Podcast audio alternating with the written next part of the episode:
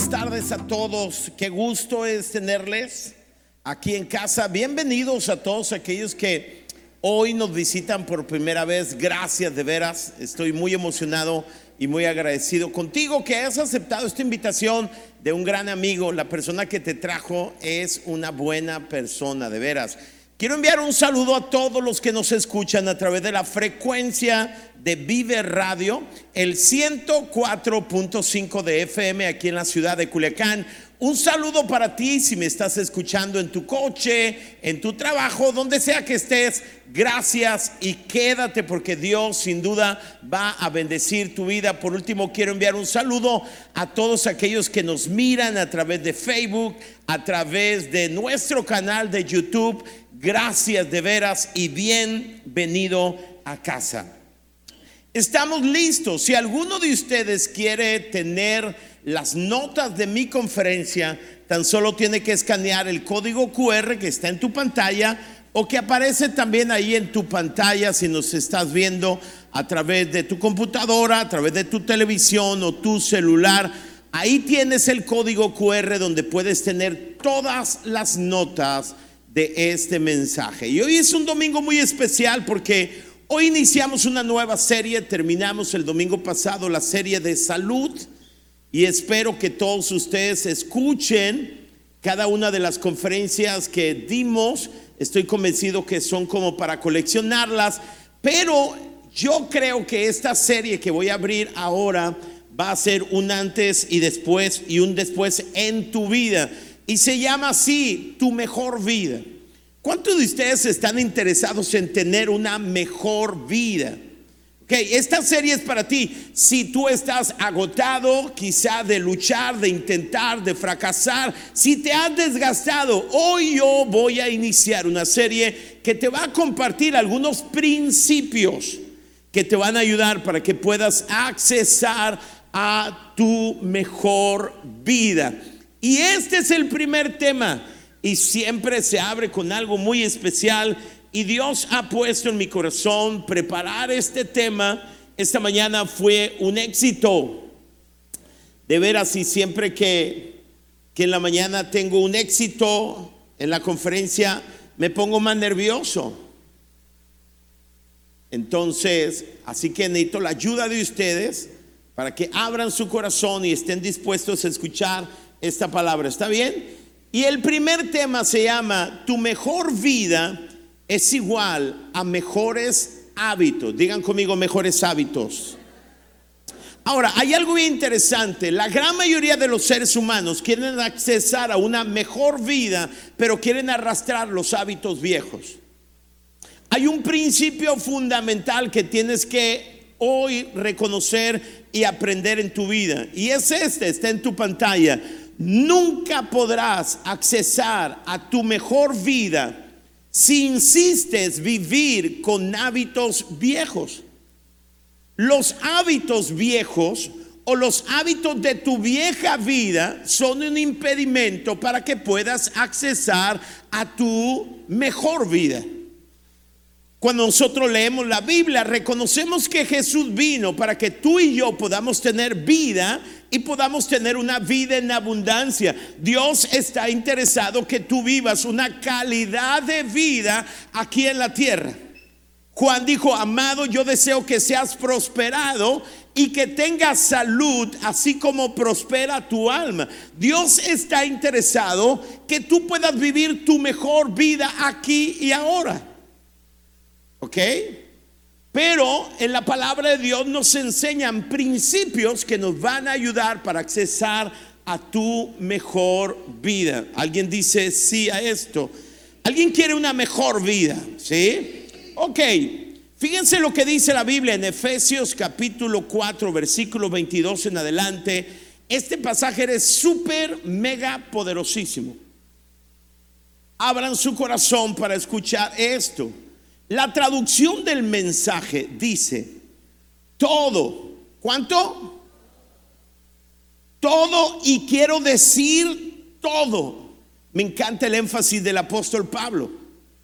Todo y quiero decir todo relacionado con esa vieja forma de vida que llevaban antes tiene que desaparecer. ¿Cuánto? Todo. Y quiero decir todo.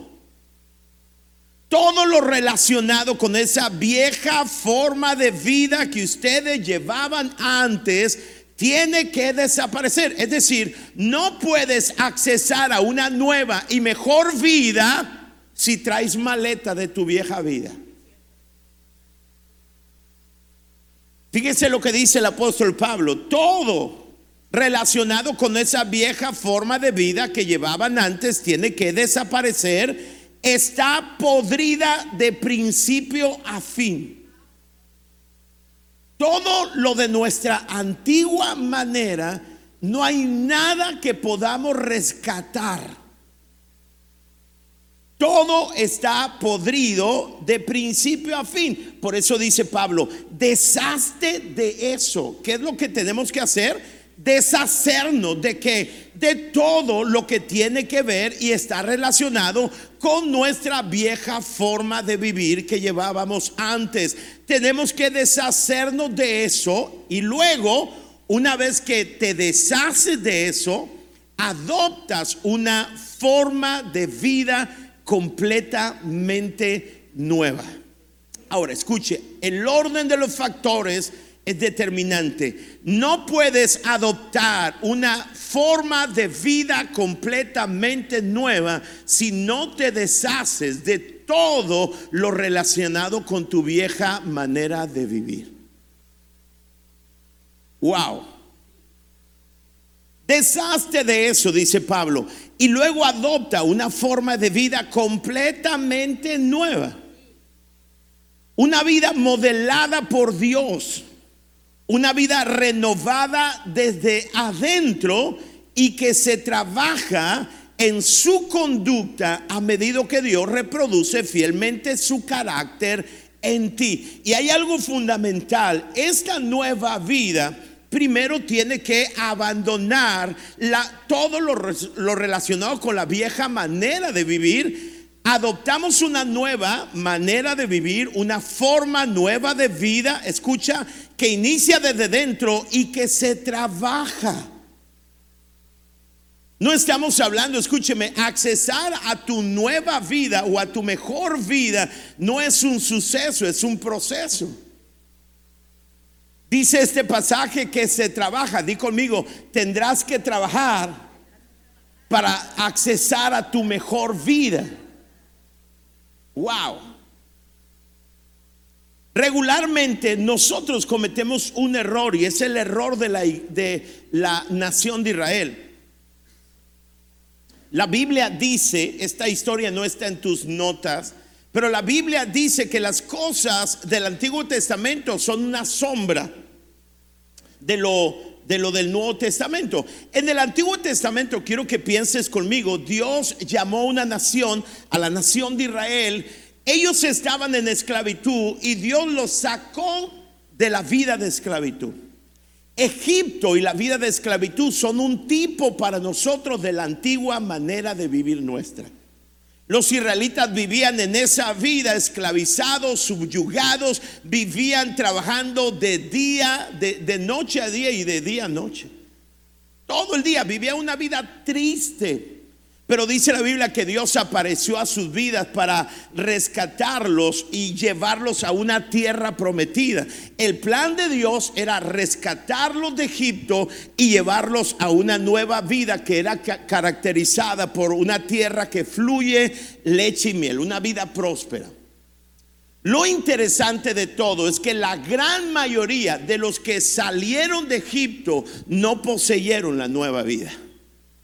La gran mayoría de ellos murieron en el desierto. Tuvo que levantarse una nueva generación en el desierto. Solamente Josué y Caleb dirigiendo una nueva generación pudieron tener acceso a esa nueva y próspera vida. La razón o la pregunta es por qué ellos no pudieron accesar a una nueva forma de vida.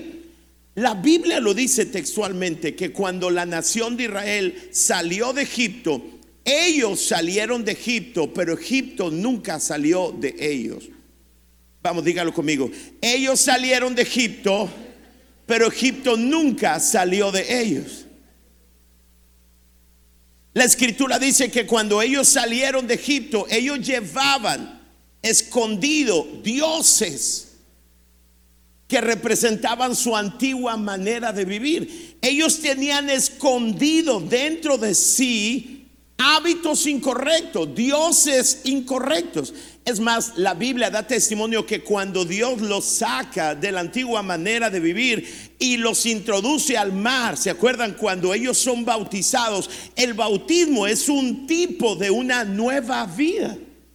Pero lo interesante de todo es que cuando los israelitas cruzaron por el mar, ellos en, su interior llevaban que llevaban dioses falsos.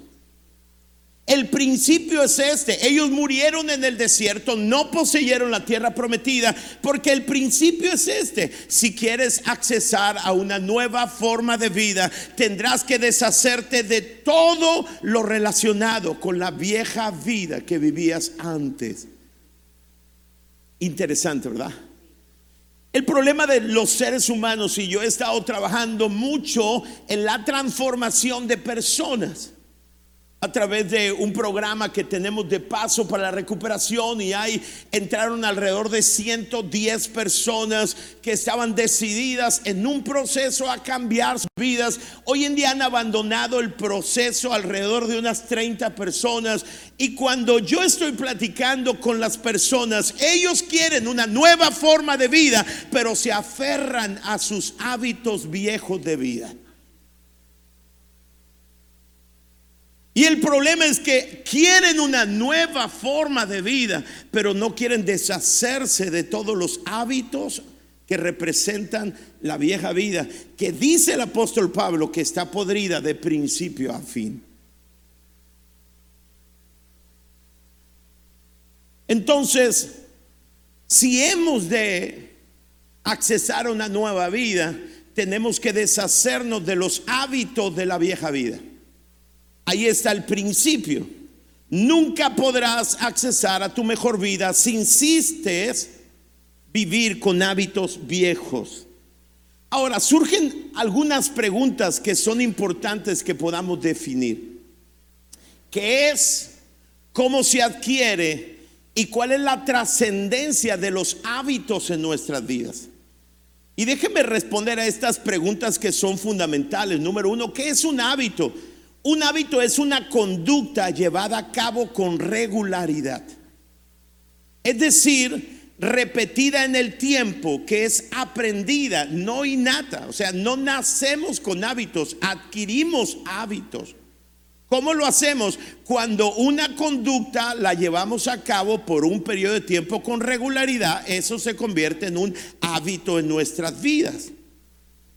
Y realmente la mayoría de nuestros hábitos no requieren de compromiso racional.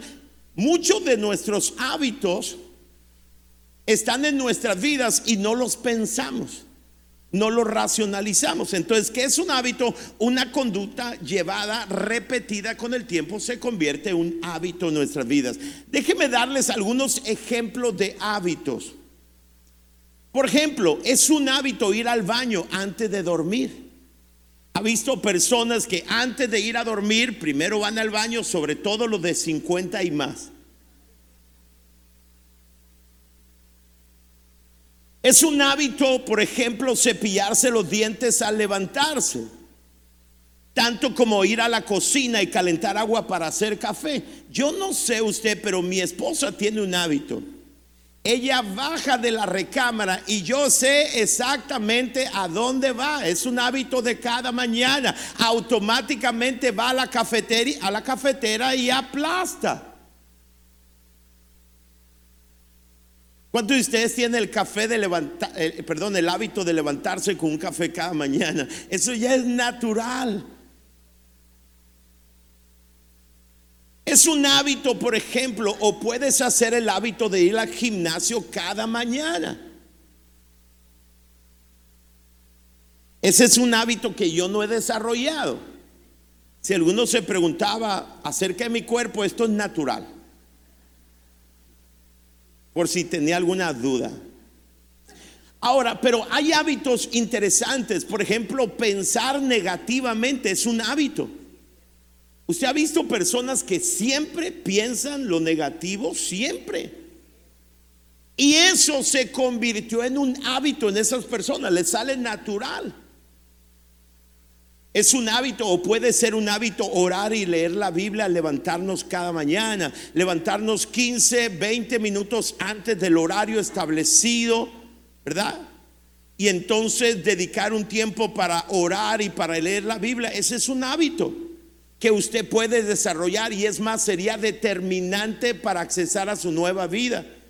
Los especialistas han dicho que los 10 primeros minutos de su día, lo que usted hace en esos primeros 10 minutos determinará en gran medida la actitud y la calidad de las decisiones que usted va a tomar durante el día.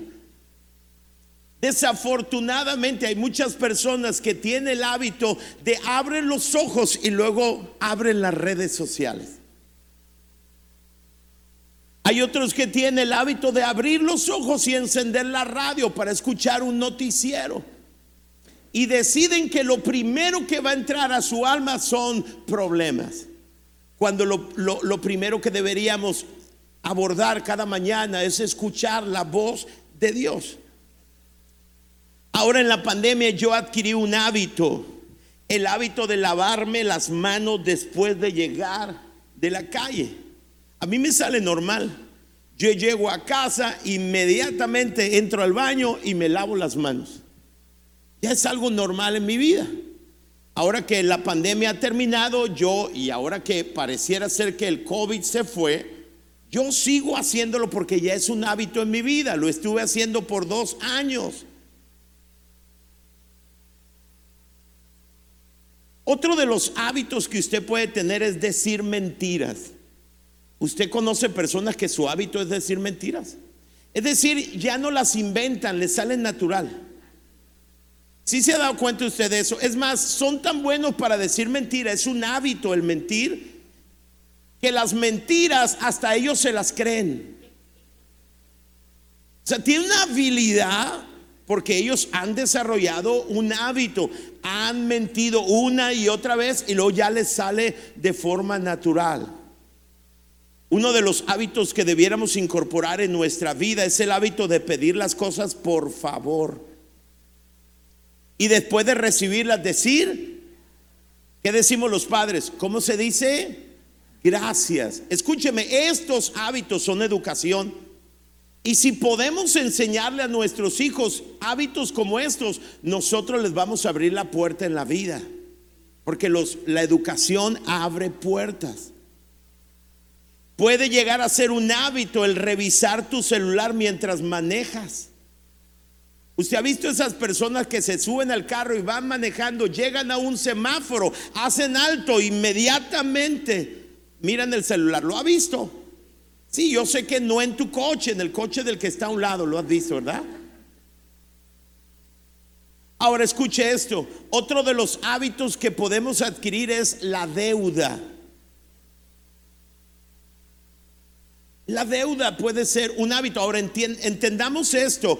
Todos los hábitos que son perjudiciales para nuestras vidas pueden ser llamados un vicio. Es decir, todo, toda, toda cosa que hacemos ya por naturaleza y que es correcta es un hábito. Todo aquello que nos perjudica puede ser entendido como un vicio. Levante la mano, ¿cuántos de ustedes tienen vicios? Gracias, muy amables. Ahora, ¿cómo nosotros formamos hábitos? Los hábitos no son naturales, sino que son conductas aprendidas e inculcadas a fuerza de repeticiones, hasta adquirir una cierta automaticidad. Entonces, cuando hacemos una cosa todos los días, es más, la mayoría de los especialistas creen que una acción que realizamos disciplinadamente de 21 a 40 días se vuelve un hábito en nuestras vidas.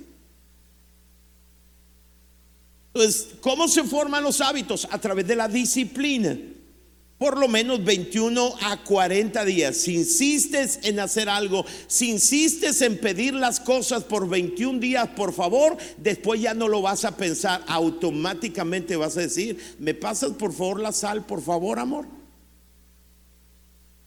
21 días y todo lo pedirás por favor. Ahora, después de definir lo que es un hábito, hablar acerca de unos ejemplos y cómo se forman hábitos que no es tan novedoso para muchos de ustedes, porque podemos hablar de hábitos. El problema no es si sabemos cómo, el problema es si cómo los podemos incorporar en nuestras vidas. Ahora, ¿cuál es la trascendencia de los hábitos? Y quiero que ponga atención a esto. Está en tu pantalla. Nosotros somos el producto de los hábitos que hemos adquirido. Creces cuando desarrollas buenos hábitos. Si usted quiere tener, si usted quiere crecer en su matrimonio, desarrolle nuevos hábitos en su matrimonio y su matrimonio va a crecer en cualquier área de tu vida. Esto se aplica a todas las áreas de tu vida, inclusive el crecimiento espiritual. Cuando desarrollas buenos hábitos en tu vida, tendrás buen carácter. Si tienes buen carácter, vas a tener un destino. Si usted quiere trazar un destino increíble para sus hijos, empeñense en crear hábitos correctos en sus vidas porque escúcheme, el legado más importante que damos a nuestros hijos es modelar hábitos que trazan destino. ¿Están aquí conmigo? Ahora, tu carácter es la suma total de tus hábitos. Si quieres saber cuál es tu carácter, es la suma de todos tus hábitos. Escuche esto, está en su pantalla. Las personas exitosas son personas normales que deciden desarrollar buenos hábitos que permanecerán con ellos el resto de sus vidas. Todas las personas que han triunfado no triunfaron porque tienen un ángel especial, porque se apellidan de tal manera. No, las personas que tienen éxito son personas normales. La diferencia es que ellos determinaron en un punto de su vida desarrollar los hábitos que los han llevado a la cúspide. Tú determinas tus hábitos y tus hábitos te determinan a ti. Algo interesante, escuche, es que más del 55% de las decisiones que tomamos las hacemos determinadas por nuestros hábitos, es decir, de forma inconsciente. Así trabaja nuestro cerebro, o sea, nuestro cerebro simplifica. Él no crean que piensa en todas y cada una de las decisiones que tomamos todos los días. No, Él revisa las cosas que hemos repetido y se establecen como un hábito. Y cuando vas a tomar una decisión, automáticamente el cerebro toma decisiones a partir de hábitos. Más de la mitad de las decisiones que tomas todos los días son determinados por tus hábitos. Si tus hábitos determinan tus decisiones, entonces tú determinas cuáles son tus hábitos. ¿Están aquí conmigo? Esta mañana les decía, a mí me ha sucedido algo muy curioso. A veces he ido manejando de tal lugar a mi casa y cuando llego a casa y me estaciono digo, ¿cómo llegué aquí? Cuando pasé por la feria, ganadera y no lo recuerdo. Y me asusta, porque manejé con el subconsciente, manejé con el hábito, mi cerebro iba manejando así increíblemente. ¿Alguien le ha sucedido eso? Eso es lo que nosotros hacemos todos los días. Ahora, yo quiero que entienda esto, después de explicarte lo que es un hábito, cómo se forman hábitos, y la trascendencia de tus hábitos, déjame decirte algo que es la aplicación hacia donde queremos llegar. Jamás podrás accesar a tu mejor vida sin determinar e incorporar inteligentemente nuevos y saludables hábitos. Tu mejor vida no es un accidente o producto de la gracia de Dios, sino el resultado del reemplazo de hábitos correctos en lugar de los hábitos incorrectos que determinaron nuestras vidas viejas. Y yo quiero que repitan una palabra que es determinante, reemplazo. A ver, dígalo más fuerte, reemplazo. O sea, el acceso a una mejor vida es el resultado no de un accidente, La gran mayoría de nosotros venimos a la iglesia porque queremos que Dios nos dé una mejor vida. Queremos que Dios nos accese a una mejor vida. Pero escúchame, una mejor vida o tu mejor vida no es el producto de la gracia de Dios o un accidente, sino de intencionalmente reemplazar hábitos incorrectos por hábitos correctos. Y eso es el resultado o lo que va a dar que tú puedas accesar a una nueva y mejor vida. Y déjame darte un fundamento de la palabra de Dios. Escucha esto, esto es un principio que quiero que quede en tu vida. Tu nueva vida es producto del reemplazo. Digan conmigo de nuevo, reemplazo. Y no solamente de vaciar. Y déjenme lo explico. Mateo capítulo 12, hay una historia fascinante. Tiene principios sobre, sobre importantes, fundamentales. Mateo capítulo 12, les voy a leer lo que dice la traducción del mensaje. ¿Están listos? Enciendan sus cerebros porque este pasaje va a detonar la potencialidad de, un, de una mejor vida para nosotros. Este es un principio fundamental. Mateo capítulo 12 dice, cuando un espíritu maligno, contaminante, es expulsado de alguien, se desplaza por el desierto en busca de un oasis.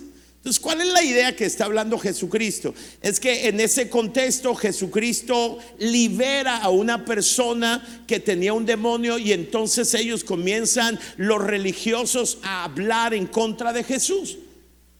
Y en ese contexto Jesús dice, cuando un espíritu maligno, contaminante, es expulsado de alguien, se desplaza por el desierto en busca de un oasis. Fíjese que es un oasis para un espíritu. Algún alma desprevenida a la que pueda acosar. Cuando no encuentra a nadie, chequen lo que hace. Dice, este espíritu que fue sacado, expulsado de alguien. Dice, volveré a mi antiguo refugio. Al regresar, encuentra a la persona impecablemente limpia, pero escuchen el pero, pero vacía. Es decir, cuando este espíritu es expulsado, busca un oasis, busca una persona y cuando no le encuentra, esto es lo, el principio, volverá a su antiguo refugio. Y cuando lo encuentra impecablemente limpia, pero vacío, Luego, cuando encuentra esto, sale corriendo y reúne a otros siete espíritus más malvados que él y todos se mueven y habitan la casa con gritos. Esa persona termina mucho peor que si nunca se hubiera limpiado en primer lugar. Wow. Ahora, vean la aplicación. Por favor, escuchen la aplicación que hace Jesús. Y esta es muy clara en la traducción del mensaje. Dice, así es esta generación. ¿Y de quién está hablando? Pon atención. Está hablando de los religiosos de su tiempo.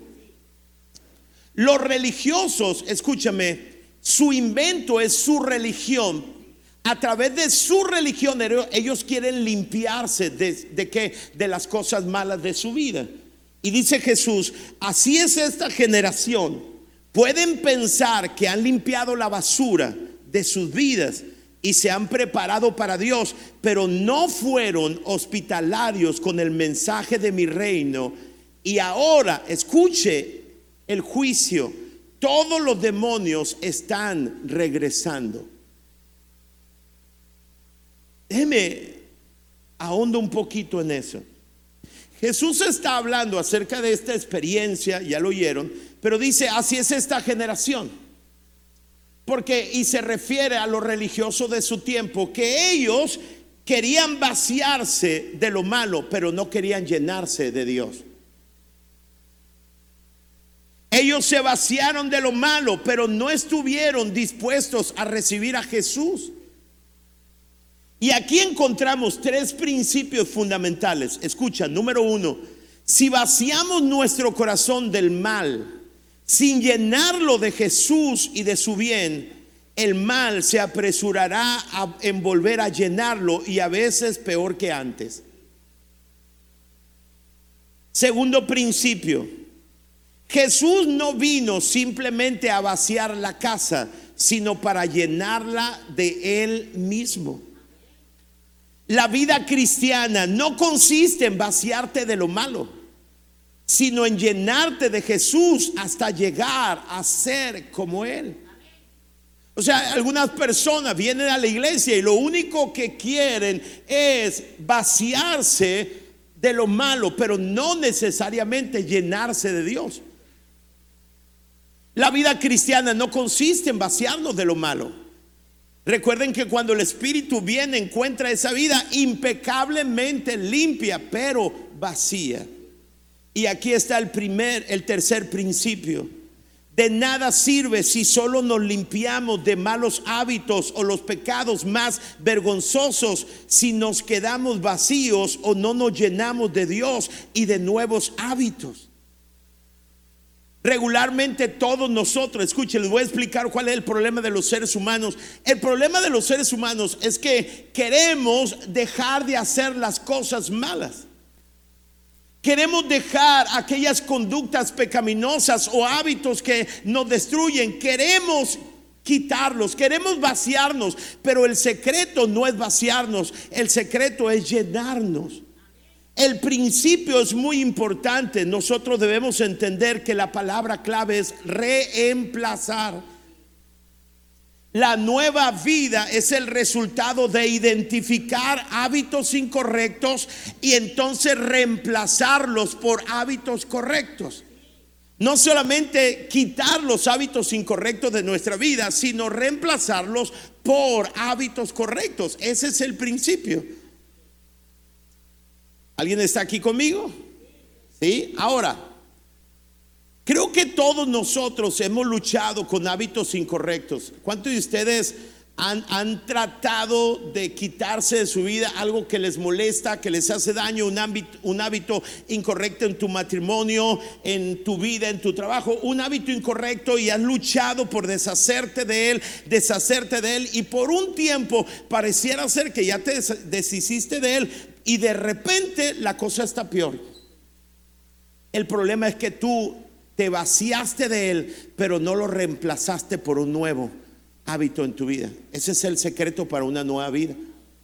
Por eso tú nunca podrás accesar a una mejor vida si perseveras con los hábitos de la vieja vida. Por eso el apóstol Pablo fue muy, muy claro al decir que tenemos que deshacernos de todo lo que tiene que ver con nuestra vieja manera de vivir, porque todo está podrido al máximo. Entonces nos desidentificamos hábitos incorrectos, los reemplazamos por hábitos correctos. El resultado es una mejor vida. Si quieres una mejor vida, tendrás que cambiar los hábitos en tu vida. Ahora, una de las preguntas que debo responder para terminar es la siguiente. ¿Por qué resulta tan difícil dejar un mal hábito? Usted se ha hecho esa pregunta. ¿Por qué resulta tan difícil? ¿A cuánto de ustedes les resulta difícil, casi imposible, abandonar un hábito? ¿Sí? ¿Sí? Ok, tengo cinco respuestas para usted. Cinco razones por qué nos resulta tan difícil dejar un mal hábito. Y escuche esto que es poderoso. Aquí está la primera razón. Una persona ha practicado un mal hábito durante tanto tiempo que el cambio parece imposible. Los hábitos, escúcheme, muchos de ellos, desde que tenemos conciencia, muchos de ellos están en nuestras vidas. Y solamente pensar en la idea de dejarlo parece imposible porque es parte de nosotros casi. Es más, los hábitos perjudiciales son como viejos amigos. Han vivido con nosotros toda una vida. Y lo primero por lo cual nos parece casi difícil dejar un mal hábito es que lo hemos practicado por toda una vida. Segundo, y esto es muy importante, escuche, esto te va a liberar, espero que libere tu vida. La segunda razón por qué nos resulta tan difícil dejar un mal hábito es que confundimos nuestros defectos de carácter, nuestros malos hábitos con nuestra identidad. Es decir, hemos permitido que nuestros malos hábitos o nuestros problemas de carácter nos definan. Yo no sé, por ejemplo, si, si usted piense, por ejemplo, en esa persona que es muy irascible o es muy explosivo. Y a veces cuando nosotros nos referimos a las personas o las personas que por ejemplo son muy explosivas, se definen a sí mismos en función de sus defectos de carácter. Y dicen, la verdad es que yo tengo mucho carácter. Y yo le digo, no, usted no tiene mucho carácter, tiene debilidad de carácter. Pero regularmente permitimos, escúcheme, que, los defectos de carácter o los malos hábitos definan nuestra identidad. Es como, se lo pongo de esta manera, es como cuando a una persona que tiene problemas con el alcoholismo, es un hábito, un defecto de carácter, y lo dicen, ahí va el alcohólico, discúlpame. A veces los, eh, los defectos de carácter y los malos hábitos permitimos que nos definan.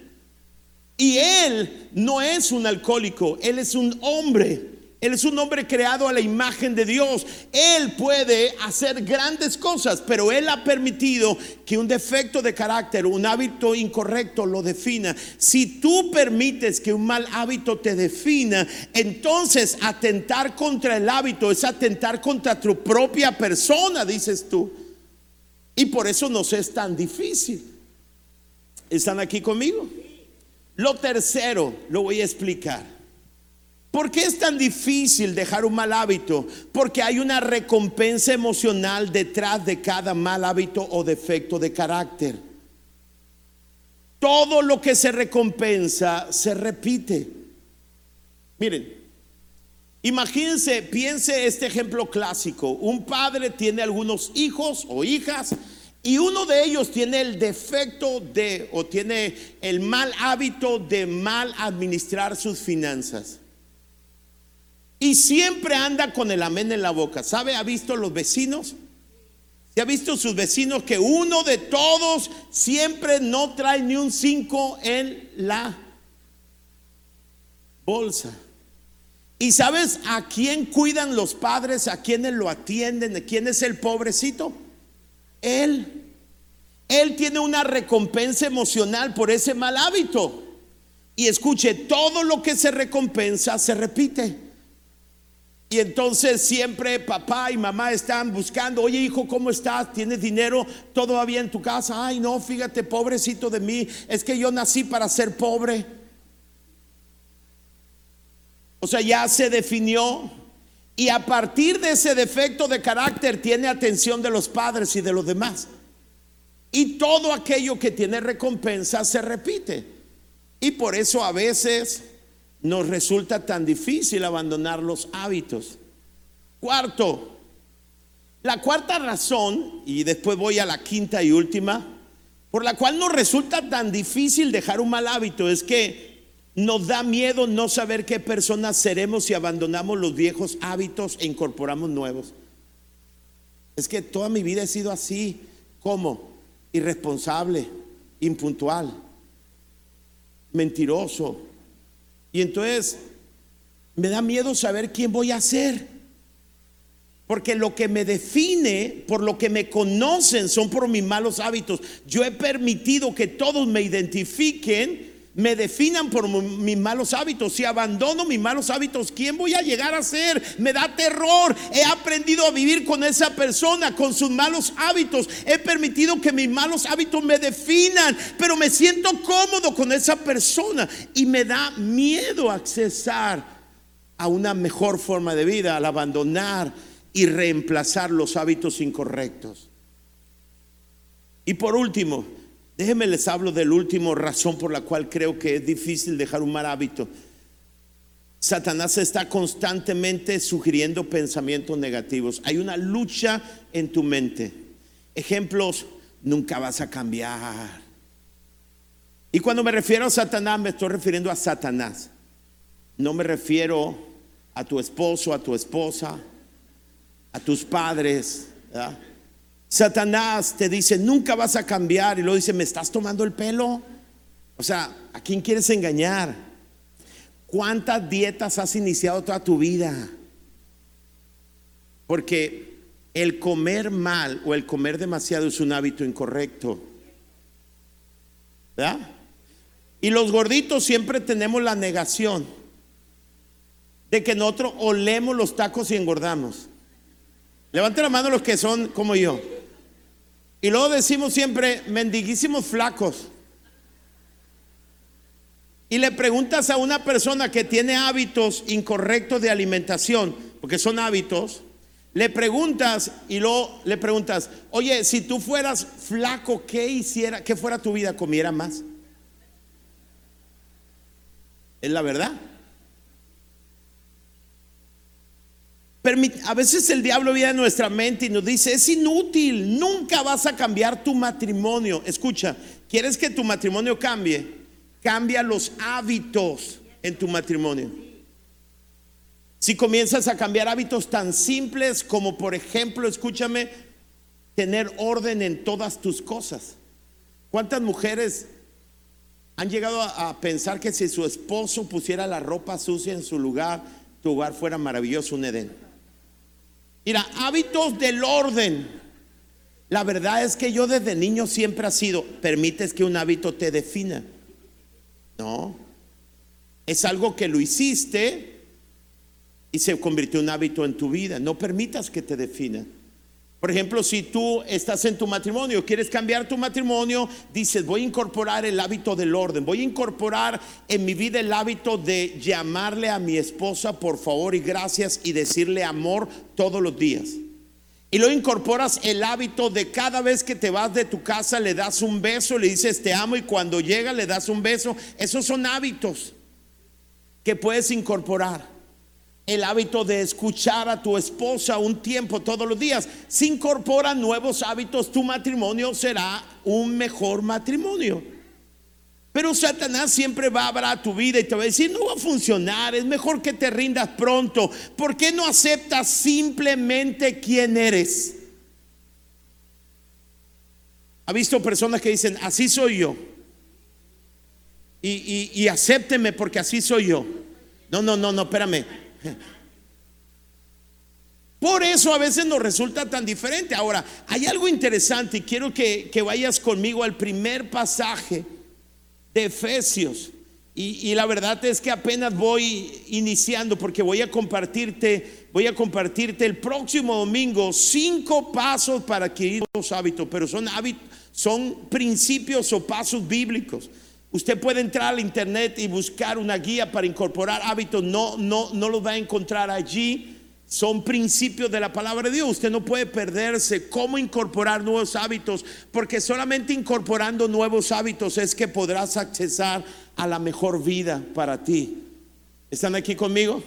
Ahora, vayan por favor ahí en la pantalla Efesios capítulo 4. Voy a invitar a los muchachos que me ayuden.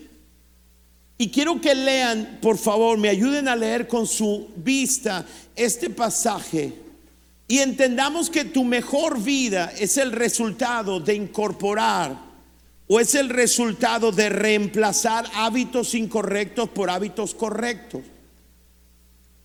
Vean lo que dice Efesios, todo, y quiero decir todo relacionado con esa vieja forma de vida que llevaban antes tiene que desaparecer. No puedes accesar a la nueva vida llevando contigo hábitos incorrectos de tu antigua manera. Deshazte de eso. Y luego adopta una nueva, una forma de vida completamente que nueva. Una vida modelada por Dios, una vida renovada desde dentro y que se trabaja en su conducta. O sea, nosotros trabajamos la nueva vida en la construcción con la ayuda de Dios. Y quizá alguno de ustedes se está preguntando, pastor, si la nueva vida es producto de nuevos hábitos o la palabra clave, ¿no? Si la nueva vida es producto de reemplazar hábitos incorrectos por hábitos correctos, entonces no necesito a Dios en mi, en mi, ecuación. El punto es el siguiente. El punto es que tú solo jamás podrás dejar los hábitos incorrectos e incorporar. La Biblia dice que es Dios quien produce el querer como el hacer según su buena voluntad.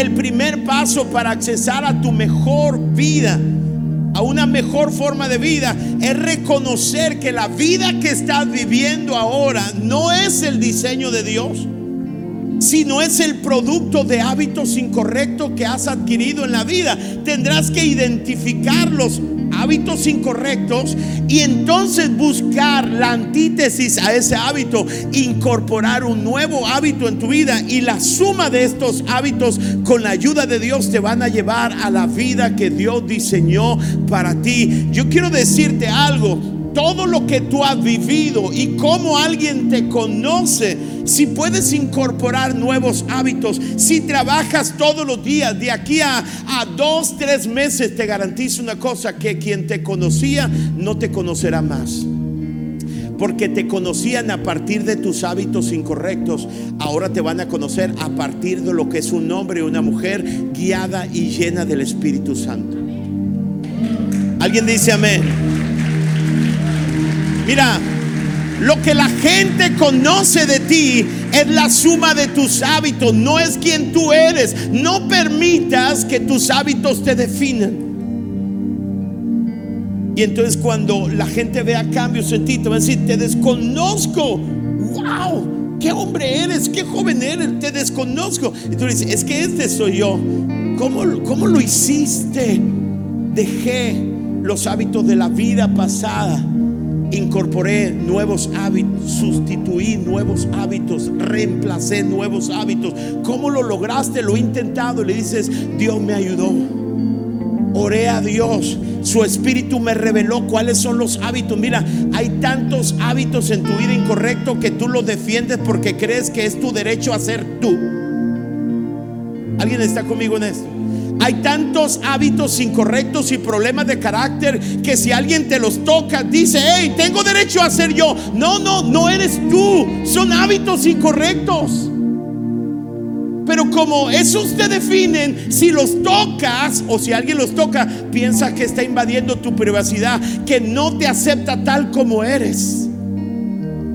Por eso Dios tiene que encender la luz de tu vida. Dios tiene que, el Espíritu Santo, venir a tu vida, entrar a su presencia. Y es en su presencia donde Él te va a empezar a revelar algunos hábitos incorrectos, problemas de carácter. Y entonces Dios te dará la fuerza, la habilidad, la sabiduría, el poder para reemplazarlos. Y te voy a enseñar prácticamente cómo hacerlo. El próximo domingo quiero enseñarte de manera práctica cómo puedes cambiar tu vida y vivir, una nueva y mejor vida. Porque una, una mejor vida no es producto del el destino, es el producto del trabajo intencional.